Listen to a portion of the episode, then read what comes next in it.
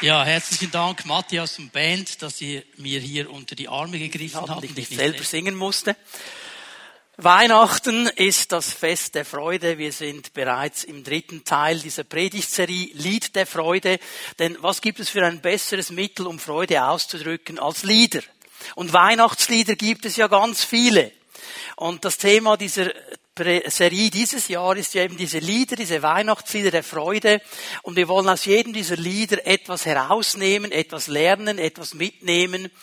Und wir haben zwei Lieder schon gesehen, ganz kurz, ein Rückblick, O heilige Nacht. Und wir haben gesehen, an Weihnachten kam Hoffnung in diese Welt, eine Hoffnung, die bis heute trägt. Am letzten Sonntag das bekannte Lied, Herbei, O ihr Gläubigen. Und da hat uns der Herr herausgefordert und eingeladen, immer wieder seine Nähe zu suchen. Und dieses Lied heute Morgen, ich weiß nicht, wer hat das gekannt? Ja, nicht so viele. Einige kennen es wahrscheinlich auf Englisch. Das ist das, bekannt, das bekannteste Format. Und trotzdem hat dieses Lied auch einen Zusammenhang mit der deutschen Sprache. Ich werde das gleich erklären. Aber wie ich schon erwähnt habe, die meisten kennen es wahrscheinlich auf Englisch. Away in a Manger. Viele kennen vielleicht sogar den Sketch von Mr. Bean wo dieses Lied vorkommt. Wenn nicht, nicht jetzt googeln, aber nach dem Gottesdienst, okay? Dieses Lied ist eigentlich ein geheimnisvolles Lied, weil man zu seiner Geschichte gar nicht so viel erfahren kann. Und was man erfahren kann, ist dann ziemlich äh, widersprüchlich. Was man sicher weiß, 1885 taucht dieses Lied zum ersten Mal auf. Und zwar in einem lutherischen Gesangsbuch, aber nicht in der Schweiz und nicht in Deutschland, sondern in Amerika wo es ja auch eine lutherische Kirche gibt. Darum auch der englische Text. Away in a manger. Wenn man das wörtlich übersetzen würde, müsste man sagen, so weit weg in der Krippe. Irgendwo ganz weit draußen. Die deutsche Übersetzung im Stroh in der Krippe. Okay? Ähm, neben dieser Melodie, es gibt zwei Versionen davon, ist vor allem eine Sache eben eine große Diskussionsanlass. Und man ist sich hier aber nicht ganz einig, aber es gibt ganz viele Musikhistoriker, die sagen, der ursprüngliche Text, der geht noch weiter zurück als 1885. Er geht nämlich zurück in die Reformationszeit und man schreibt ihn Martin Luther zu. Also wenn man das Deutsch so hört, kann man denken, doch, das könnte schon noch so von Luther herkommen. Ist nicht gesichert, aber es würde eigentlich auch Sinn machen, weil es ja in einem lutherischen Gesangsbuch zum ersten Mal auftaucht. Nun, um was geht es mir? Wir haben in den letzten Predigten ja immer einen Teil des Liedes herausgenommen und ein bisschen darauf fokussiert, um etwas herauszunehmen für die Weihnachtsbotschaft. Und heute geht es mir um etwas ganz Besonderes. Ich erinnere noch einmal an den Anfang. Wir haben gesungen, oder die Band hat vielmehr gesungen, im Stroh in der Krippe. Kein Bett war im Raum, da lag's Jesu Kindlein. Und der eine oder andere hat vielleicht schon an die beiden hübschen Boys gedacht da. Justin und Jason, glaube ich, wenn ich es richtig im Kopf habe, die beiden Boys, so dieses herzige Baby Jesus, das da liegt. Und im Englischen ist es noch ein bisschen niedlicher. Wir haben das versucht hineinzupfächen in die Übersetzung, es geht nicht. Aber im Original singt man The Little Lord Jesus. Der kleine Herr Jesus der kleine Herr Jesus. Und darum geht es mir ein bisschen heute Morgen, weil sofort ist ein Bild vor unseren inneren Augen und wir die meisten von uns kennen dieses Bild. Stall, Krippe, Baby. Für die, die nicht wissen, von was ich spreche, könnt ihr mal ein Bild einblenden. Schauen, ob es kommt. Ja, wunderbar. Also, habt ihr das Bild? Weihnachten. Denkt man vielleicht zurück an die Kindheit. Und das ist ja ein wunderschönes Bild, nicht ganz süß, das Baby in der Mitte, die beiden Eltern rundherum. Alle schauen gern hin, alle sehen gerne Babys, alle freuen sich, wenn Babys da sind. Aber so ein Baby, so süß es ist, hat einfach noch nichts zu sagen. Es kann ja auch noch nichts sagen. Es ist ja noch ein Baby. Ein Baby ist einfach da und ist süß. Viel mehr kann es eigentlich, okay, schreien kann es und Windeln füllen, und weißt du, was mir so bewusst geworden ist? Bilder wie dieses, die führen zu einer Engführung. Sie führen zu einer Fokussierung. Sie machen uns innerlich irgendetwas groß. Es geht dann um das Jesu-Kindlein oder um den kleinen Herr Jesus, den kleinen Herr Jesus. Und ich sage, ja, ja, okay, okay, okay. Wir alle haben verstanden, an Weihnachten ist Gott Mensch geworden und ist in Jesus Christus zu uns gekommen und lebt unter uns. Ja, und wir alle wissen, wir haben ja die Bibel gelesen, die meisten von uns, der ist nicht ein Baby geblieben und so weiter und so weiter. Aber Leute, Bilder, die wir haben, haben eine Kraft. Genauso wie Worte eine Kraft haben und Lieder eine Kraft haben, Melodien eine Kraft haben. Die sind irgendwie da. Und darum habe ich so innerlich den Impuls gehabt, wenn ich über dieses Lied spreche, dann spreche ich eigentlich über das Thema Vision. Und ich glaube, dass der Herr uns heute Morgen eine neue, klare Vision geben will. Eine neue Sicht auf dieses Geschehen in Bethlehem. Eine neue Sicht auf dieses Baby, das da geboren worden ist. Dass wir verstehen, was dieses Baby wirklich ist. Und ich lade euch ein, mit mir zusammen das Lukas-Evangelium aufzuschlagen. Wir lesen einen Vers, Lukas 2, Vers 11. Das ist das Erste, was die Hirten hören. Da kommt dieser Engel. Ich gehe davon aus, dass es Gabriel war. Gabriel wird im ersten Kapitel des Lukas-Evangeliums schon genannt. Und Gabriel ist eigentlich immer der Engel, der kommt, wenn es wichtige Botschaften gibt. Auch wichtige Botschaften im Zusammenhang mit der endzeitlichen Erfüllung der Prophetien Gottes. Gabriel war der Engel, der immer wieder zu Daniel gekommen ist und ihm erklärt hat, was kommen wird. Also ich gehe davon aus, es ist Gabriel, der diesen klaren Blick hier verkündet, Vers 11, der Retter, ja, Christus, der Herr, ist heute für euch in Bethlehem, der Stadt Davids, geboren worden. Und Gabriel gibt diesem Baby, diesem süßen Baby in der Krippe, er gibt ihm zwei Ehrentitel in diesem Vers 11. Zwei Ehrentitel. Und der erste ist, dass er sagt, es ist Christus. Und Christus ist der Messias, die griechische Übersetzung des hebräischen Wortes Messias, der Gesalbte. Für uns mag das jetzt vielleicht ein bisschen gewöhnungsbedürftig klingen, für die, die die Bibel schon lange lesen, nicht so, für Leute, die nicht so bewandert sind in der Bibel. Okay, Christus ist nicht der Nachname von Jesus, es ist ein Ehrentitel. Er ist der Gesalbte.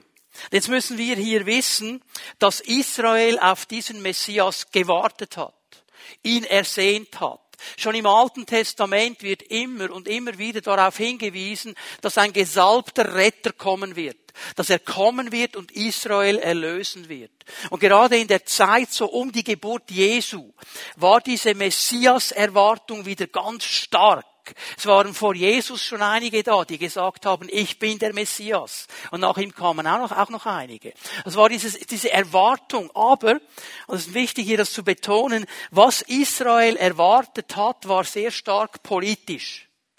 Sie haben den Messias gesehen als der, der kommt und diese verhassten Römer rauswirft und eigentlich Israel wieder in die Selbstbestimmung bringt. So, sie haben diesen kriegerischen Messias gesehen, der zum ersten Mal eine Schlacht schlägt und alle rauswirft, die nicht in das Bild passen. Das war ihr Bild. Das war ihre Idee.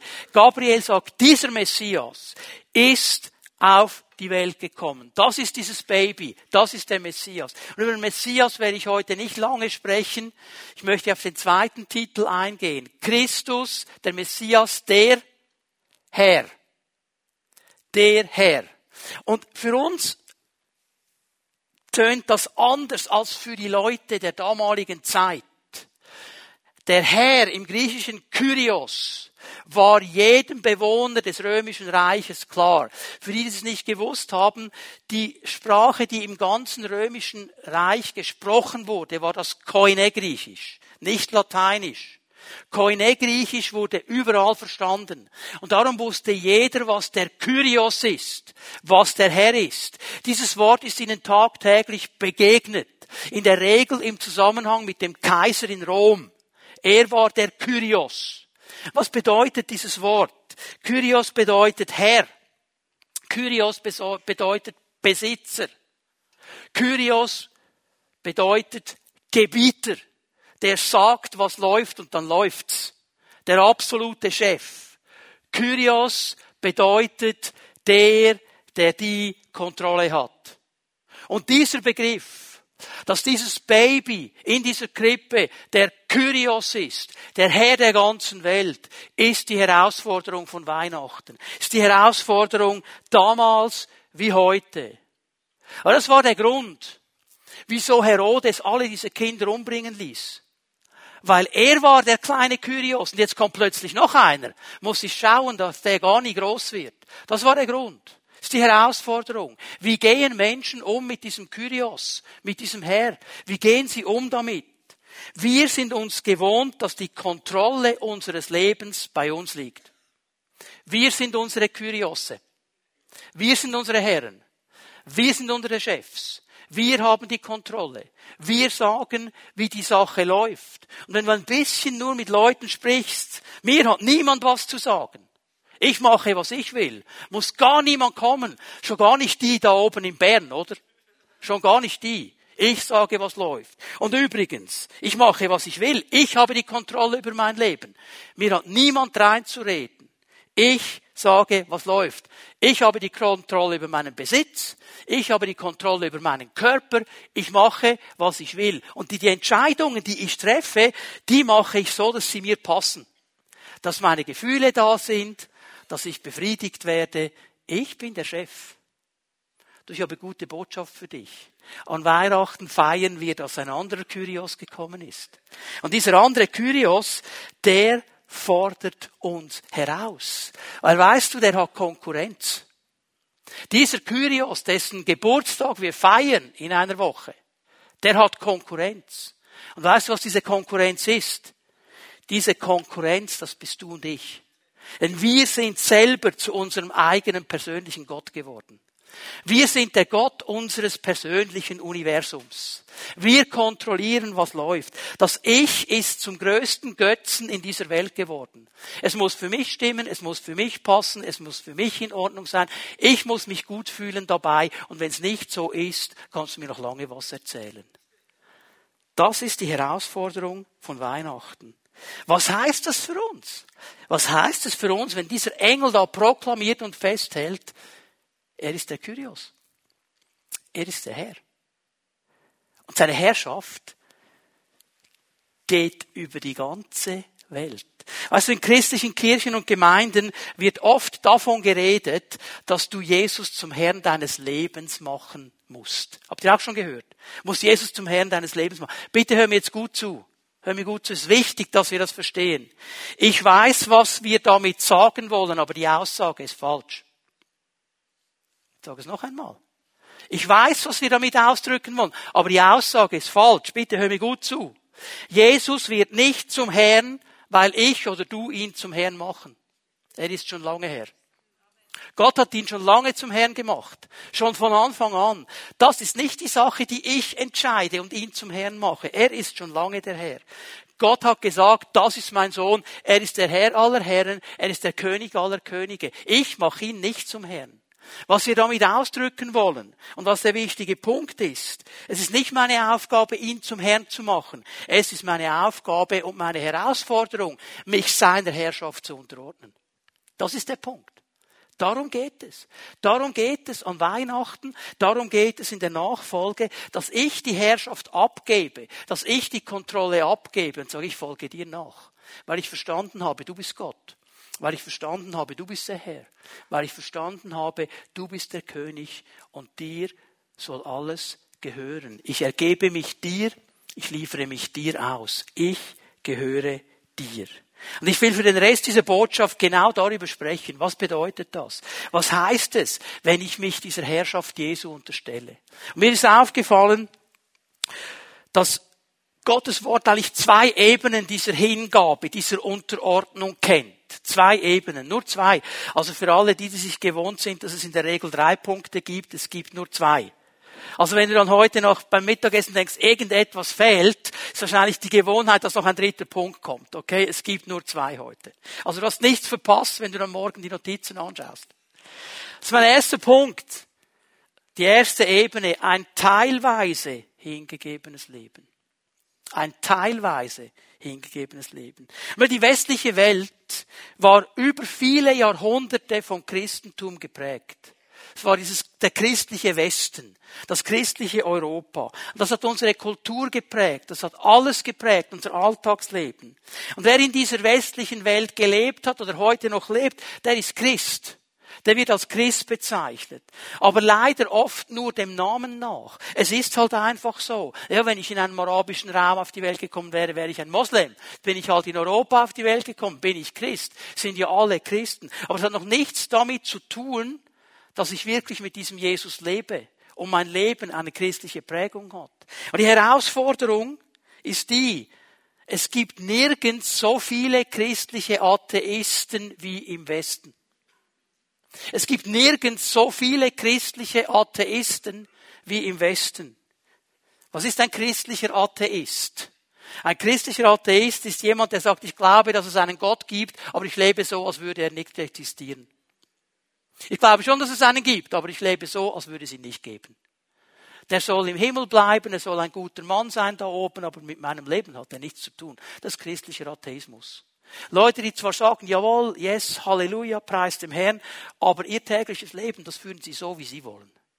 Das ist nicht er der Herr, sondern Sie sind der Herr. Ich möchte euch eine Stelle geben aus dem Lukas-Evangelium, sechstes Kapitel, Vers 46. Findest du auch in der Bergpredigt, in der Contra-Culture Predigt. Und hier sagt Jesus etwas ganz, ganz Wichtiges und eigentlich auch Herausforderndes. Warum nennt ihr mich Herr immerfort, wenn ihr doch nicht tut, was ich sage? Eigentlich müsste man übersetzen, warum ruft ihr mich Herr? Warum gebt ihr mir diese Bezeichnung, wenn ihr doch nicht tut, was ich euch sage? Jesus macht eines klar. Er sucht kein Lippenbekenntnis. Er sucht ein Lebensbekenntnis. Er sucht nicht die Worte. Er sucht nicht die Aussage. Er sucht nicht, dass die Leute rufen, du bist der Herr, du bist der Herr, du bist der Herr. Er sucht Menschen, die das leben. Er sucht Menschen, in deren Leben die Herrschaft von Jesus sichtbar wird. Menschen, die nicht selber die Kontrolle nehmen, sondern sagen, Herr, ich folge dir nach. Ich will von dir hören. Du bist mein Herr. Und das heißt schon Contra-Culture. Nicht Leute, die sagen, ja, ich glaube, dass Jesus der Herr ist, aber ich lebe so, wie ich will. Ich glaube schon, dass Jesus der Herr ist, aber ich gebe ihm nicht alle Bereiche meines Lebens. Das mache ich dann schon nicht. Es gibt Bereiche, da hat er nichts zu suchen. Die muss ich selber managen. Jesus ist der Herr. Ja, auch in meinen Beziehungen.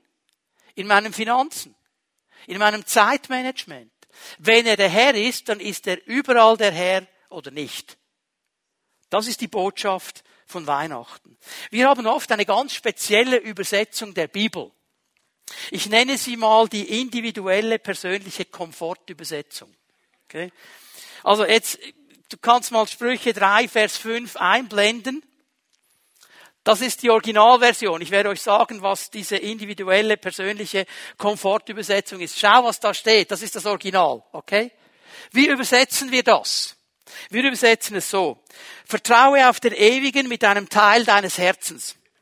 Stütze dich auf deine eigene Ansicht auf dein Verständnis. So übersetzen wir es. Ja, okay, so gewisse Bereiche, die gebe ich ihm schon. Ist gut. Aber nicht alles. Teilweise.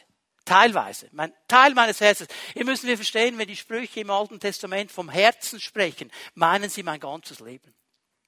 Wir übersetzen es so und sagen, ja, so ein Teil meines Lebens und okay, ja, äh, ich stütze mich auf, deine, auf meine eigene Ansicht. Ich weiß doch, wie man lebt. Ich habe doch auch eine gewisse Erfahrung. Ich habe doch diese Schule besucht und das gelernt und das gemacht. Ich habe doch Erfahrung. Jetzt klammer ganz schnell. Jesus sagt nicht, wir sollen das einfach wegwerfen. Er sagt, vertraue nicht drauf. Nutze es richtig, aber vertraue nicht drauf weil du siehst nie alles. Vers 6, könnt ihr den einblenden? Also das ist das Original, okay? Was ist die individuelle persönliche Komfortübersetzung? Auf einem Teil deiner Wege erkenne ihn und du selber wirst ebnen alle deine Pfade. Ja, wir müssen die Sache in die Hand nehmen, oder? Du musst doch etwas machen. Und ich schaue so, dass ich zu etwas komme. Die Bibel sagt aber etwas anderes. Und so oft übersetzen wir, dass wir lesen und verstehen etwas ganz anderes. Aber eines, Leute, eines macht Gott klar und er macht es glasklar. Im Alten und im Neuen Testament. Ein teilweise hingegebenes Leben wird kein erfüllendes, gelingendes Leben sein. Das wird nicht zusammengehen. Es wird nicht funktionieren können. Du kannst nicht zwei Herren dienen. Wir haben die Stelle schon gehört heute Morgen. Noch einmal eine Stelle aus Lukas 6, Vers 49, ein bisschen weiter unten. Jesus hat nämlich, nachdem er das gesagt hat, warum ruft ihr mich Herr und, und lebt nicht danach, ein Gleichnis gegeben, um zu erklären, was er meint. Das ist das Gleichnis des Hausbaus. Wer aber meine Worte hört und nicht danach handelt, gleicht einem Mann, der ein Haus baut, ohne auszuschachten, ohne ein Fundament zu legen. Sobald die Flutwellen dagegen schlagen, stürzt es in sich zusammen und wird völlig zerstört. Sagt Leute, die einfach etwas sagen, aber etwas anderes leben, sind genau solche Menschen. Sie bauen ihr Leben auf ein Fundament, das nicht hält. Und wenn der Sturm kommt, wird alles zerstört werden. Es wird nicht bestehen bleiben. Jetzt alle, die es kennen, ich erwähne es trotzdem, er sagt dann der andere, der auf mich hört und macht, was ich sage, er baut sein Haus auf ein gutes Fundament, der erlebt aber auch einen Sturm. Das ist klar, beide erleben den Sturm. Nur ein Haus bleibt im Sturm bestehen. Bei einem ist Gott in der Löwengrube drin, respektive sein Engel. Beim anderen nicht. Daniel war ein Mann mit einer klaren Hingabe, nicht einer teilweisen Hingabe. Das ist der Punkt. Und ja, Leute, wir alle haben im einen oder anderen Lebensbereich zu kämpfen. Wir alle haben Dinge in unserem Leben, da sind wir nicht so frei, das gleich Gott noch mitzuteilen. Aber hör mir bitte gut zu. Es ist doch kein Grund, es ihm vorzuenthalten. Was hindert dich daran, gerade diesen Punkt Jesus zu geben? Was hindert dich daran? Ich sage dir, was dich daran hindert dein und mein Egoismus, dein Ich. Dass wir das Gefühl haben, die Leute selber, die Sache selber im Griff zu haben. Und wir behalten es außen vor und wollen es selber machen. Schau mal, ich gebe euch die bekannte Bibelstelle. Ich möchte sie einfach noch einmal uns vor Augen führen. 1. Petrus 5, Vers 7. All eure Sorgen werft auf ihn, denn er sorgt für euch. Wenn ich das nicht mache, und einen Teil meiner Sorgen für mich behalte, weil ich denke, ich mache es besser, dann behalte ich sie ihm vor, er wird aber auch nicht wirken. Er wirkt nur da, wo ich ihn einlade, wo ich ihm Herrschaft gebe. Verstehen wir das? Was mache ich eigentlich? Ich sage Gott, ich kann es besser als du. Ich vertraue mir mehr als dir. Das ist eigentlich die Aussage. Matthäus 6, Vers 25.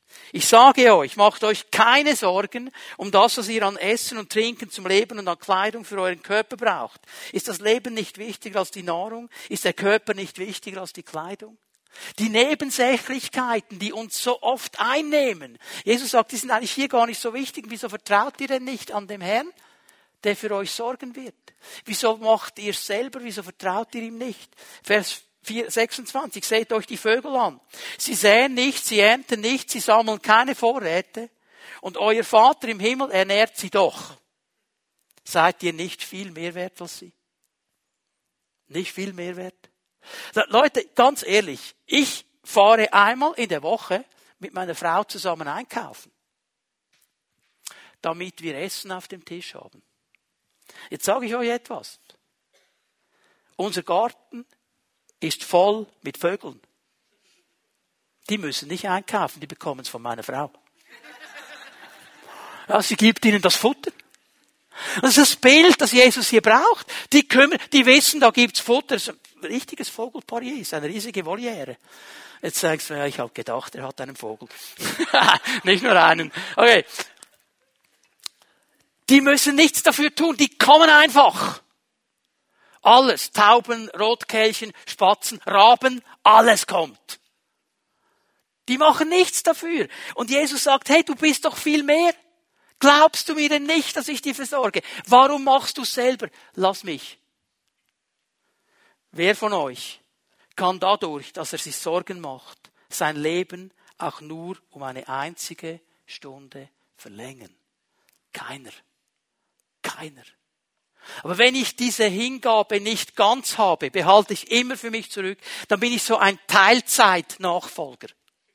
So gewisse Zeiten ja, gewisse Zeiten nicht. Aber weißt du was? Jesus ist kein Teilzeitherr. Er macht kein Job-Sharing mit deinem Ego.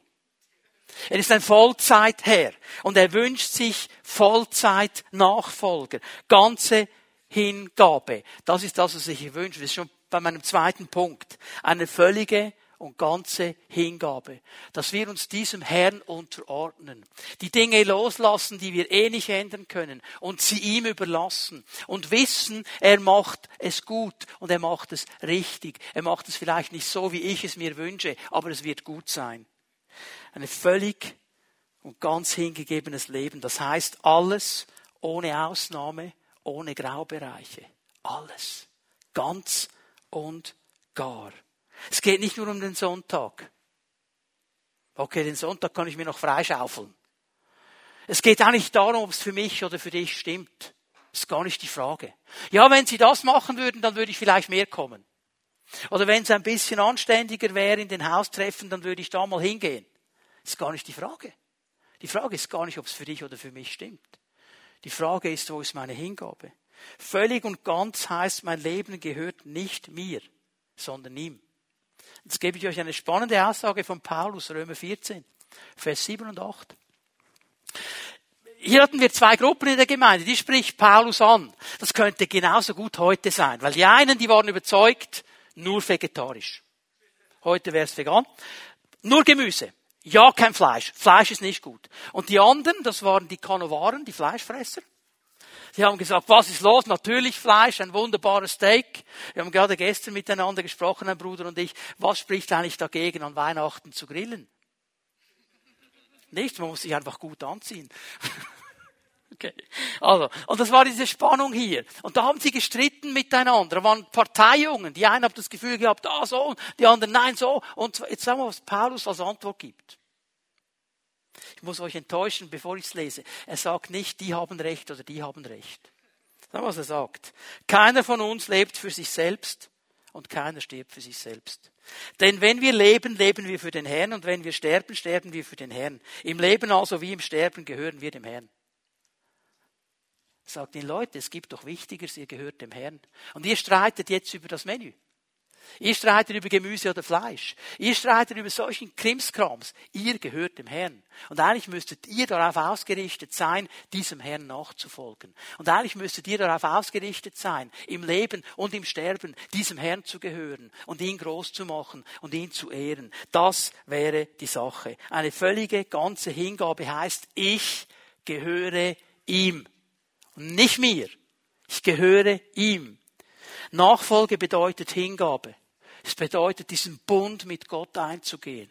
Es ist ähnlich wie mit der Ehe. Die Ehe ist auch ein Bund. Und es ist ein riesengroßes Geschenk.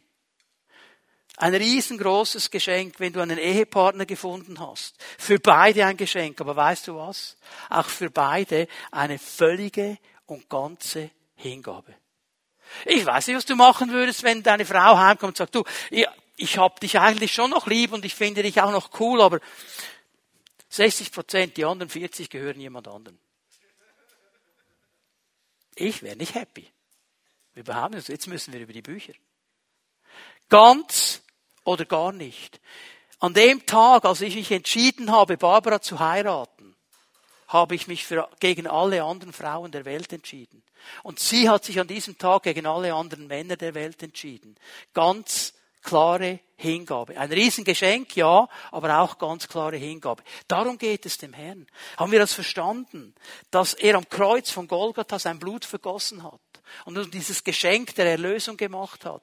Dass er uns frei macht. Er ist Christus, der Retter, der Herr. Er ist gekommen, um uns zu befreien aus diesem selbstsüchtigen, selbstverdrehten Leben, das wir eh nie auf die Reihe bringen werden, und uns ein neues Leben zu geben. Ein Leben in der Nachfolge, ein Leben in der Freiheit und ein Leben mit ihm zusammen, das ein erfüllendes Leben sein wird, weil wir ihm vertrauen, dass er mit uns einen guten Weg geht. Wenn du Ja sagst zur Erlösung, sagst du Ja zu ihm als deinem Herrn. Das haben wir heute irgendwo aus den Augen verloren. Wir möchten gern den Benefit. Ja, erlöst sein, das wäre cool. Frei sein, wäre cool. Keine Schuld mehr zu haben, wäre cool. Nicht mehr irgendwelche schlechte Gewissen zu haben, wäre cool. Aber er, der Herr über alles, nicht so cool. Gibt es nur im Gesamtpaket. gibt es nur im Gesamtpaket. Weißt du, wir bleiben so oft bei diesem herzigen Baby stehen. Und manchmal werde ich ein bisschen nervös, wenn ich Leute beten höre. Ja, Jesus ist mein Homie. Ist mein Buddy. Ich verstehe, was du sagen willst, ja? Er ist auch mein Freund.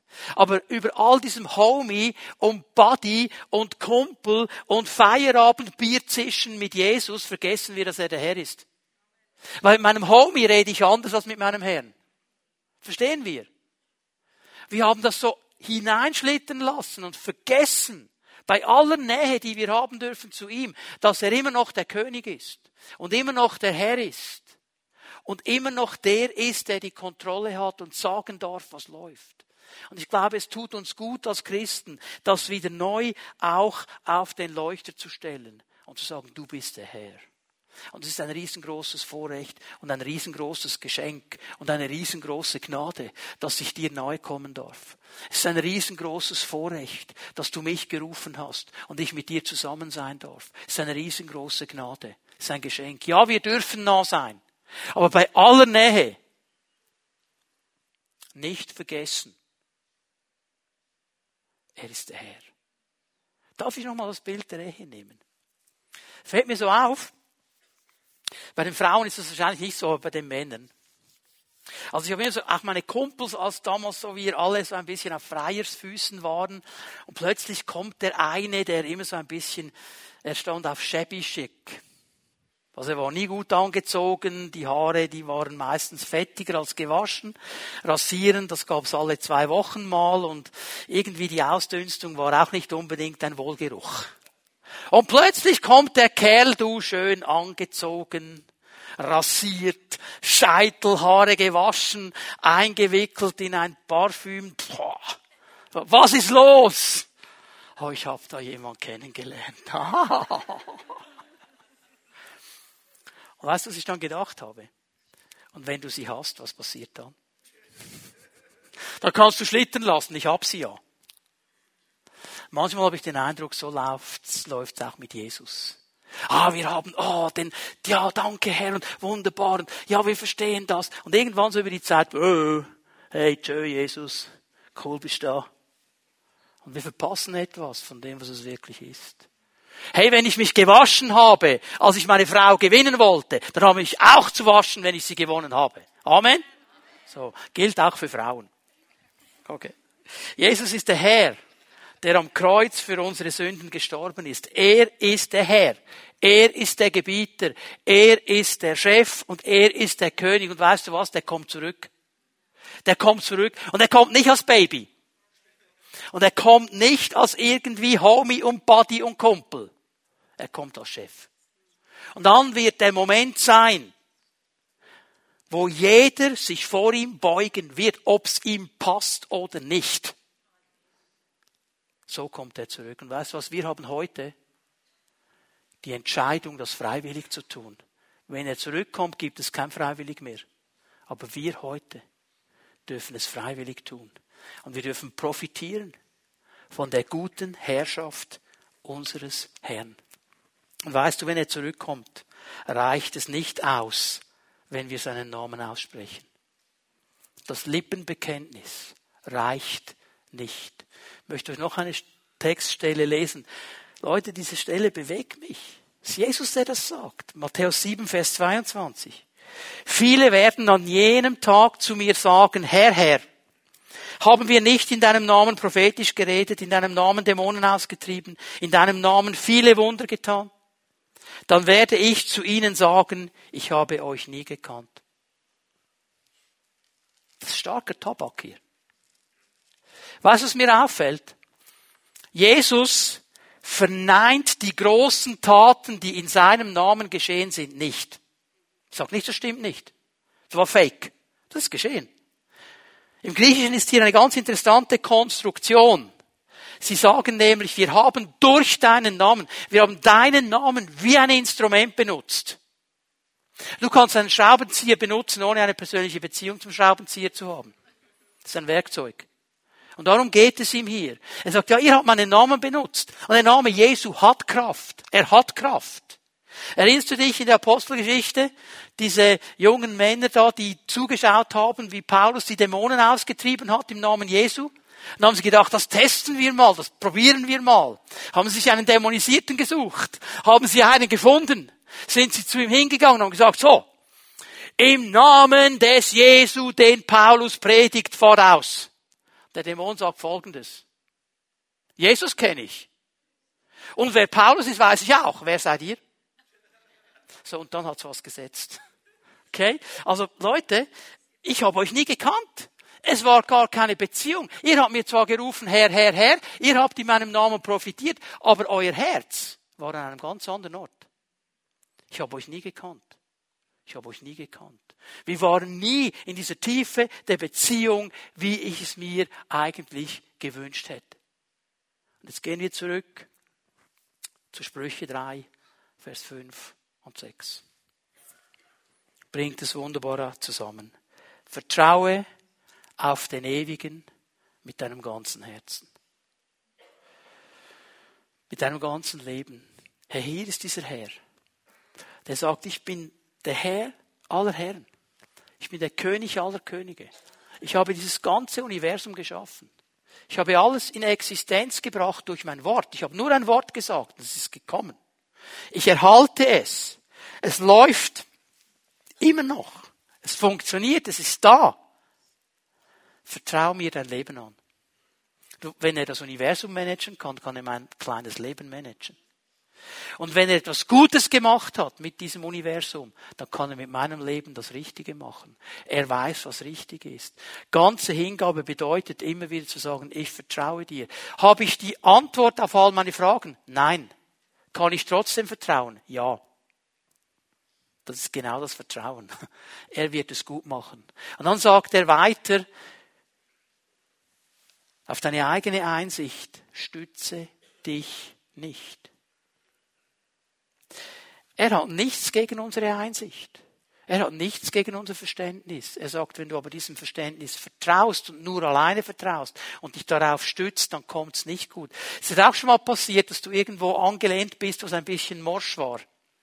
Und plötzlich kawum. Das ist der Gedanke, das ist das Bild. Du stützt dich auf etwas, das dich letztlich eben nicht tragen kann. Aber der Herr sieht die Dinge ein bisschen anders. Und er sieht mehr und er sieht, was du nicht siehst. Und er kann etwas hineinlegen. Und so oft habe ich erlebt, wie er gesprochen hat. Und ich habe gedacht, ja, aber Herr, das macht mir keinen Sinn und das ist unlogisch. Und er hat einfach gesagt, Sprüche 3,5. Für mein Verständnis, für meine Einsicht nicht logisch. Für ihn schon. Und immer dann, wenn ich diese Schritte des Vertrauens getan habe, gemacht habe, hat er durchgetragen. Und plötzlich gingen Türen auf und ich habe gedacht, wow, etwas ganz Neues. Das ist Hingabe. Auf all deinen Wegen erkenne ihn. Was heißt das?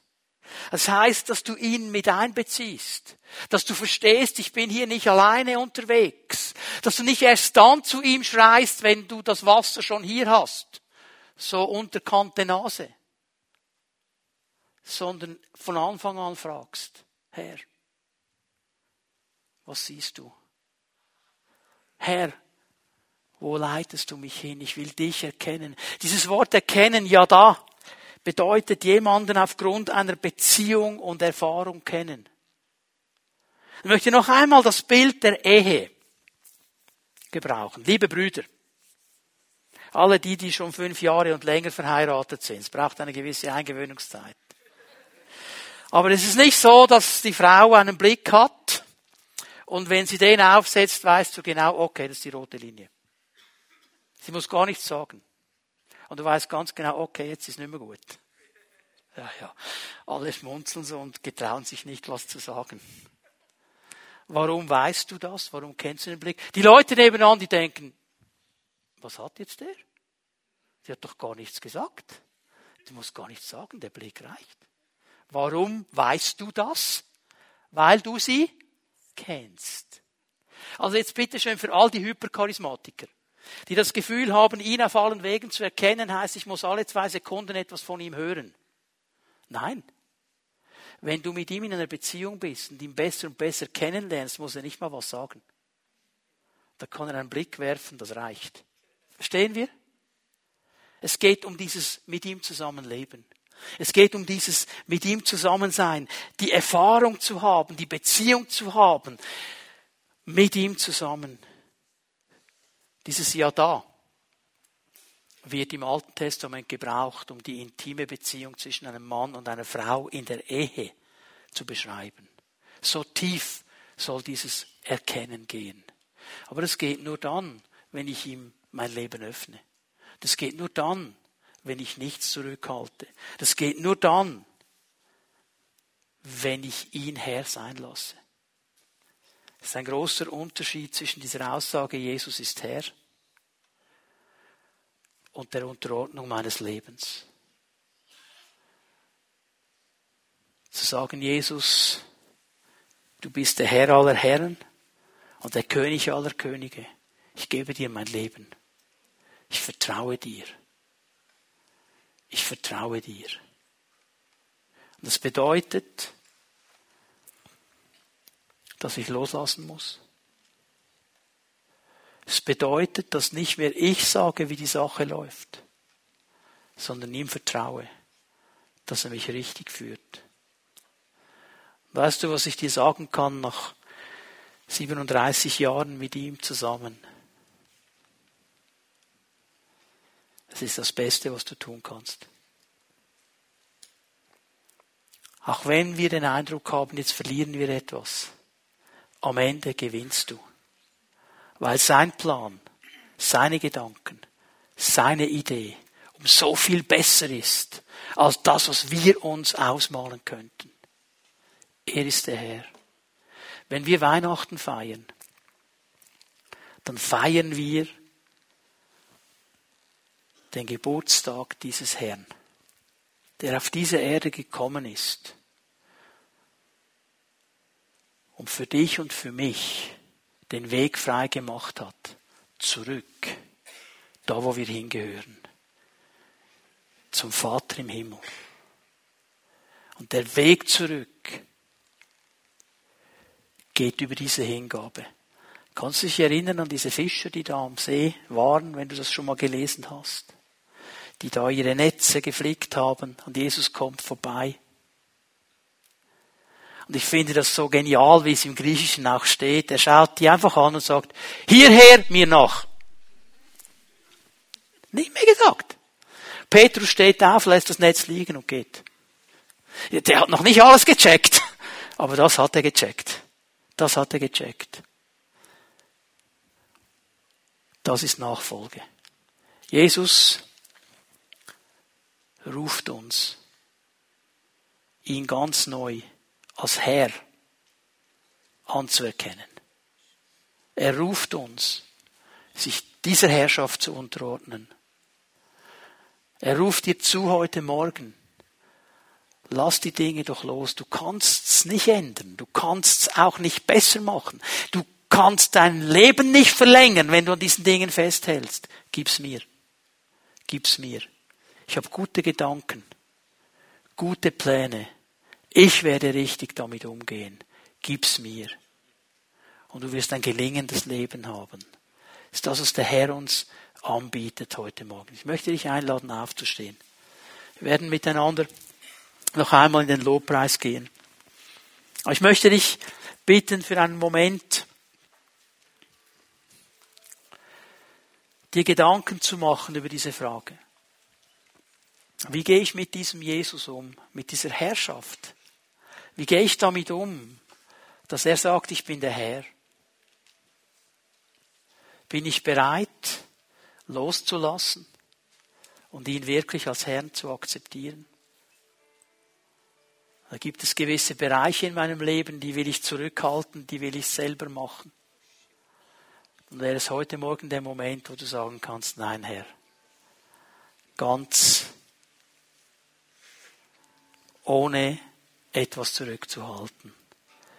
Du bist mein Herr. Lass uns einen Moment einfach so über diese Fragen nachdenken.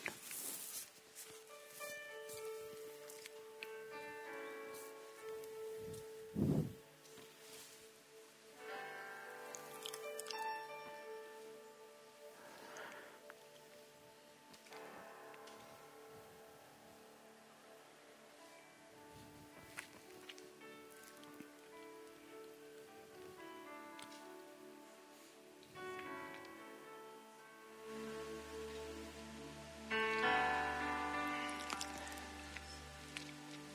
möchte bitten, dass wir für einen Moment unsere Augen schließen. Dass für einen Moment niemand herumschaut in diesem Gottesdienstraum. Und ich möchte dich einladen, eine Entscheidung zu treffen heute Morgen. Wenn du hier bist und du sagst, ich, ich will Jesus als meinen Herrn anerkennen und mich ihm unterordnen. Ob das zum ersten Mal ist, weil du heute Morgen zum ersten Mal erkannt hast, er ist der Herr. Oder ob du gemerkt hast im Laufe der Zeit, gewisse Bereiche habe ich einfach wieder selber in die Hand genommen und selber gemanagt. Und ich möchte ihm diese Bereiche zurückgeben.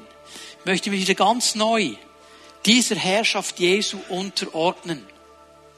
Wenn das deine Entscheidung ist und dein Anliegen, dann möchte ich dich einladen, während wir die Augen geschlossen halten, dass du da, wo du bist, deine Hand ausstreckst zum Herrn und ihm einfach so sagst, Herr, ja, ich habe das verstanden. Danke, Jesus, ich habe es verstanden.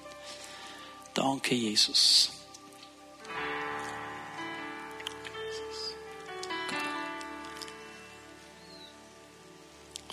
Und ich möchte dich in einem zweiten Schritt herausfordern. Ich möchte dich herausfordern, dass du jetzt aus deiner Reihe kommst und hier nach vorne kommst. Wenn du deine Hand erhoben hast, komm jetzt aus deiner Reihe hier nach vorne. Und dann machst du klar vor der sichtbaren und unsichtbaren Welt, diesem Herrn will ich nachfolgen. Und ich will ihm ganz nachfolgen und ich will ihm klar nachfolgen. Es ist ein Statement, eine Proklamation, auch hinein in die unsichtbare Welt. Zu sagen, Jesus, du bist mein Herr.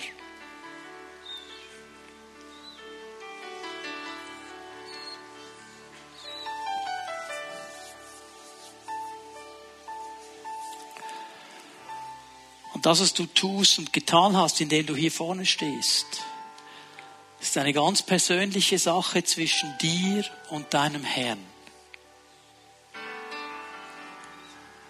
Und was wir tun werden, ist Folgendes. Ich möchte jetzt gerne beten, ich möchte euch jetzt gerne segnen, ihr, die hier vorne steht.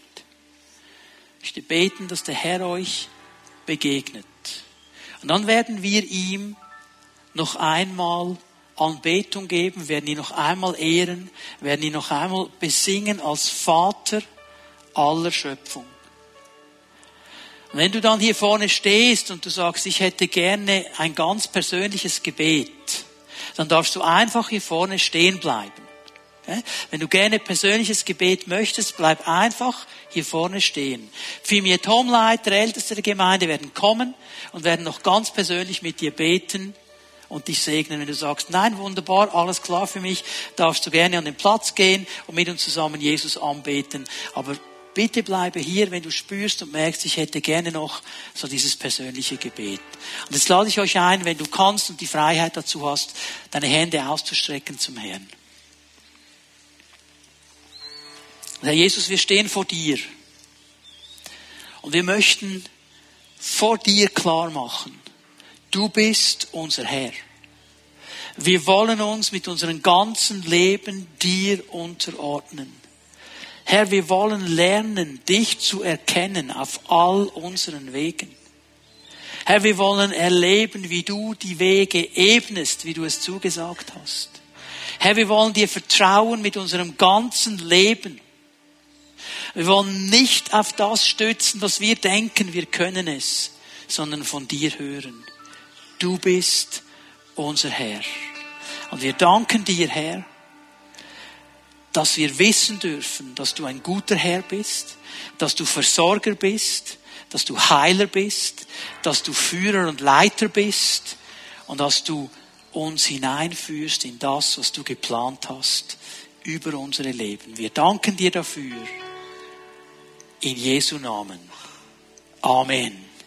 Amen. Wenn du gerne persönliches Gebet möchtest, bleib einfach hier vorne stehen. Wir beten Jesus an miteinander.